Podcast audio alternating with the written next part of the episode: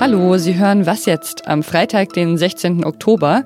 Ich bin Pia Rauschenberger und ich spreche gleich über die Corona-Lage in Polen und über die Situation auf Moria. Jetzt kommen aber erstmal die Nachrichten.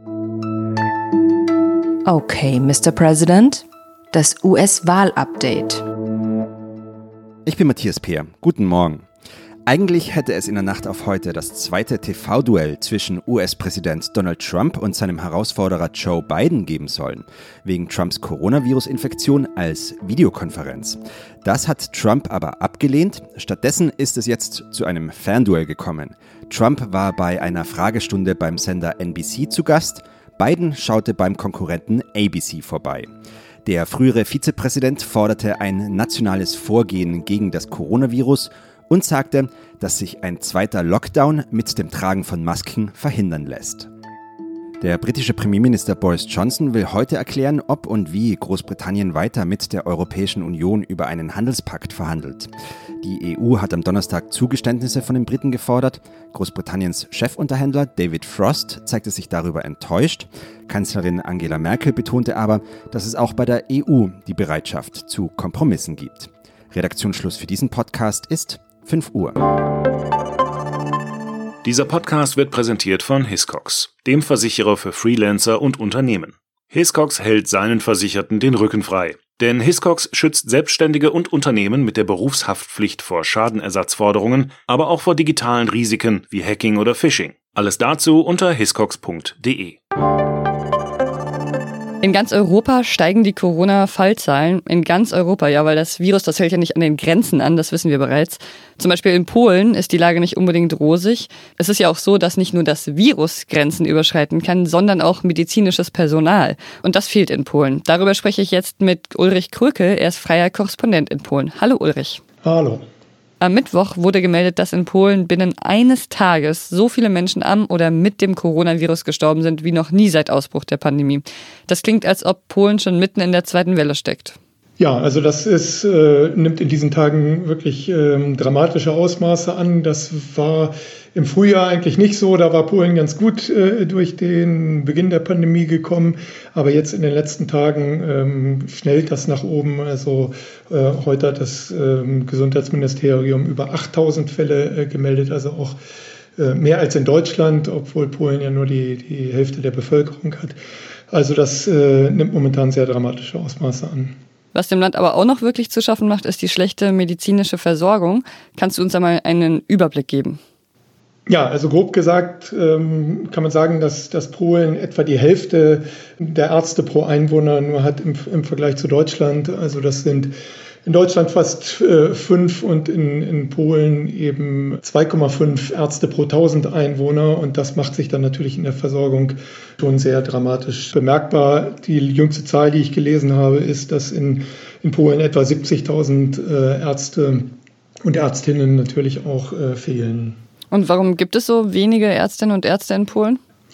Ja, das äh, hat in erster Linie damit äh, zu tun, dass sie halt schlecht bezahlt sind und dass viele, gerade junge Medizinerinnen und Ärzte, direkt nach der Ausbildung, gerade wenn sie auch noch fremdsprachenaffin sind, dass die dann tatsächlich das Land sehr schnell verlassen. Also in Deutschland zum Beispiel verdient ein Internist etwa das Vierfache von dem, ähm, was äh, er in, äh, in Polen verdienen kann. Das ist in anderen äh, Staaten der östlichen EU auch nicht anders. Also ich weiß, dass das in, in der Slowakei zum Beispiel auch ein, ein wahnsinniges Problem ist und die, die meisten ausländischen Ärzte in Deutschland, die kommen ähm, aus Rumänien im Übrigen. Also so ganz ohne Verantwortung ist Westeuropa dann auch nicht, was diesen Schwund des medizinischen Personals da im Osten angeht. Es ist tatsächlich, glaube ich, schon ein fundamentales Problem, mit dem die EU in den nächsten Jahren auch direkt im Anschluss an die, an die Corona-Pandemie ganz sicher noch, noch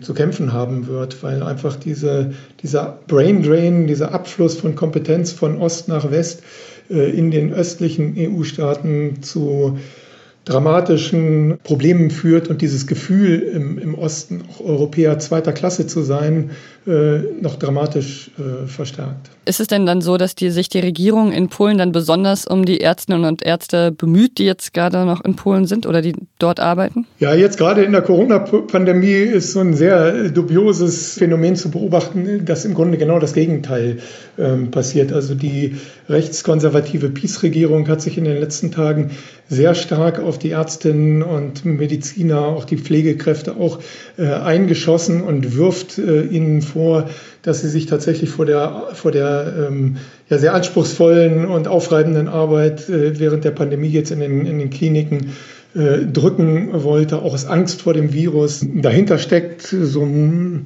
ja, typisch populistisches Man Manöver, sage ich jetzt mal, so gegen eine Bevölkerungsgruppe zu schießen, in Anführungsstrichen, die allgemein eben eher als elitär äh, wahrgenommen wird.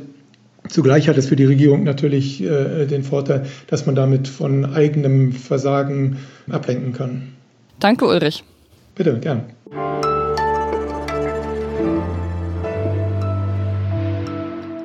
Und sonst so?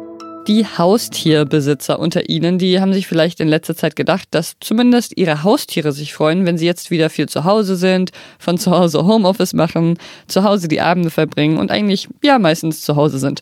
Aber da muss ich Ihnen leider diesen Funken Hoffnung jetzt nehmen, also zumindest den KatzenbesitzerInnen unter Ihnen. Auf Zeit Online gibt es gerade ein Interview mit einer Forscherin zum Thema Katzen und das fand ich selbst als Nicht-Katzenbesitzerin und eher Hundefreundin ziemlich interessant. Die sagt nämlich, dass Katzen wahrscheinlich eher davon gestört sind, wenn ihre Besitzerin plötzlich zu Hause bleibt. Die wollen eher ihre Ruhe haben tagsüber und das klingt so ein bisschen spießig, ihren geregelten Tagesablauf. Aber die gute Nachricht ist, hier kommt auch noch ein Tipp, damit Ihre Katze sich wohlfühlt.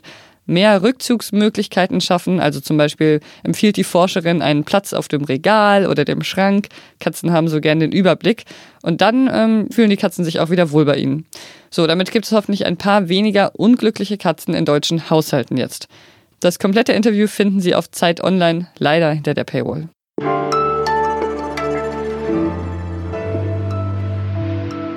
Wir haben hier im Podcast ja zum Glück die Freiheit, immer noch mal zurückzuschauen, also dahin, wo der Fokus vor ein paar Wochen lag, auch wenn die Aufmerksamkeit der Medien sich schon wieder verschoben hat. Zum Beispiel nach Lesbos. Da hat es diese Woche ja sehr, sehr stark geregnet und die letzte auch schon. Und ein provisorisches Zeltlager ist dort überflutet worden. Jetzt soll es ein neues, dauerhaftes Lager geben für die Geflüchteten auf der Insel. Das soll nächsten Sommer in Betrieb gehen. Ein anderes soll wiederum geschlossen werden. Also es ist einiges Bewegung auf der Insel. Zeit mal mit Franziska Grillmeier zu sprechen. Die ist freie Journalistin und lebt auf Lesbos. Hallo Franziska. Hallo. Wie ist denn die Situation momentan äh, auf Lesbos? In welchem Lager wohnen denn nun die meisten Geflüchteten und wie sind die Bedingungen dort? Ja, die meisten Menschen sind nach dem Feuer ja neun Tage auf der Straße gewesen. Das waren ja um die 13.000 Menschen, die damals geflohen sind. Das ist jetzt etwa fünf Wochen her. Und äh, innerhalb von 72 Stunden wurde dann ein neues Lager gebaut auf einem militärischen Schießübungsplatz. Ähm, dort sind die meisten jetzt äh, ganz widerwillig äh, reingegangen, weil viele gesagt haben, oh, oh, Gott, was soll nur mit uns passieren? Jetzt, äh, passi jetzt, jetzt fängt das Gleiche wieder an wie, wie in Moria. Das sind jetzt um die 7700 Menschen. 2000, um die 2000 wurden in den letzten Wochen auch von der Insel transferiert aufs Festland ähm, einfach weil kein Platz mehr da war und weil man auch plant, wie du ja auch gerade gesagt hast, äh, dass man in den, in den nächsten Monaten und im nächsten Jahr ein geschlossenes Camp im Hinterland von der Insel errichtet, wo äh, man dann einfach mit kleineren Zahlen die Leute aus der Öffentlichkeit, aus der, ja, aus der Sichtbarkeit wirklich drängt. Und äh, das ist jetzt so der Plan der Regierung im Moment, wirklich die, die Menschen dann in so ein geschlossenes Lager zu bringen. Wie viele wohnen denn momentan noch auf der Straße? also eigentlich niemand mehr, der, äh, der auf der Straße ist. Ähm, wir haben aber eine Situation, dass einfach viele Leute immer wieder sagen, äh, sie, sie, sie, sie können nicht mehr in diesem, in diesem Lager überleben, gehen dann wieder zurück ins alte Camp, um mal alte Brotöfen wieder anzufeuern, um Brot zu backen. Das Problem ist ja eigentlich diese unsichtbare Gewalt, ja, also diese psychologische und mentale Retraumatisierung äh, Tausender von Menschen, die jetzt einfach äh, wieder in der Situation sind, dass sie zum Teil äh, keinen Zeltboden haben. Also alles überschwemmt wurde, dass man nicht einfach mal in die Apotheke laufen kann, um Medikamente zu holen, keinen Kühlschrank hat, um mal das Hühnchen oder die Tomaten dort ähm, frisch zu halten. All diese Sachen gibt es ja auch zum Teil seit Jahren nicht und es gab es auch davor nicht in Moria. Und jetzt, ja, haben wirklich äh, viele Menschen sind mit dem Kopf und mit, den Füßen im Wasser aufgewacht. Ähm, jetzt gibt es da auch noch dieses Camp äh, Pikpa, was nicht so bekannt ist wie Moria. Und das soll jetzt bald geschlossen werden. Was ist das denn für ein Camp? Das ist ein Lager, was 2012 ähm, von einer Gruppe von Freiwilligen ins Leben gerufen wurde. Und zwar, als hier Hunderte von Leuten auf der Straße damals schon waren. Es war ja noch drei Jahre vor der Fluchtkrise, äh, war diese Insel ja auch schon immer wieder Anlaufpunkt für Tausende von Menschen, die geflüchtet sind aus der Türkei. Und äh, die haben dann damals ein altes Ferienlager für Kinder umfunktioniert und das läuft bis heute. Dort kommen im Moment 74 besonders schutzbedürftige Menschen unter, das heißt Menschen mit Behinderung, von der LGBTQ-Plus-Community, schutzbedürftige Familien. Und äh, das ist wirklich ein Camp, was eigentlich die Alternative zu Moria darstellt, also eine würdevolle Unterbringung. Jetzt im Moment haben wir heute Morgen erfahren, dass äh, das Camp doch noch äh, weiter bestehen darf für die nächsten Tage und Wochen. Und wir wissen jetzt auch wiederum nicht, wie lange. Aber ähm, dadurch, dass viel Aufmerksamkeit da war ähm, und die Menschen einfach gesagt haben, man kann diese Alternative nicht schließen, wurde es jetzt nochmal rausgezögert. Aber tatsächlich steht dieses Solidaritätslager vor dem Aus äh, in diesem Jahr noch. Okay, ja, vielen Dank, Franziska. Danke auch. Und das war was jetzt für heute Morgen. Hunde und Katzen, Freundinnen und Freunde unter Ihnen können sich gerne jederzeit melden. Unsere E-Mail-Adresse dafür ist wasjetzt.zeit.de. Ich bin Pia Rauschenberger. Machen Sie es gut. Und äh, seit wann wohnst du schon auf Lesbos? Ich bin seit Sommer 2018 hier.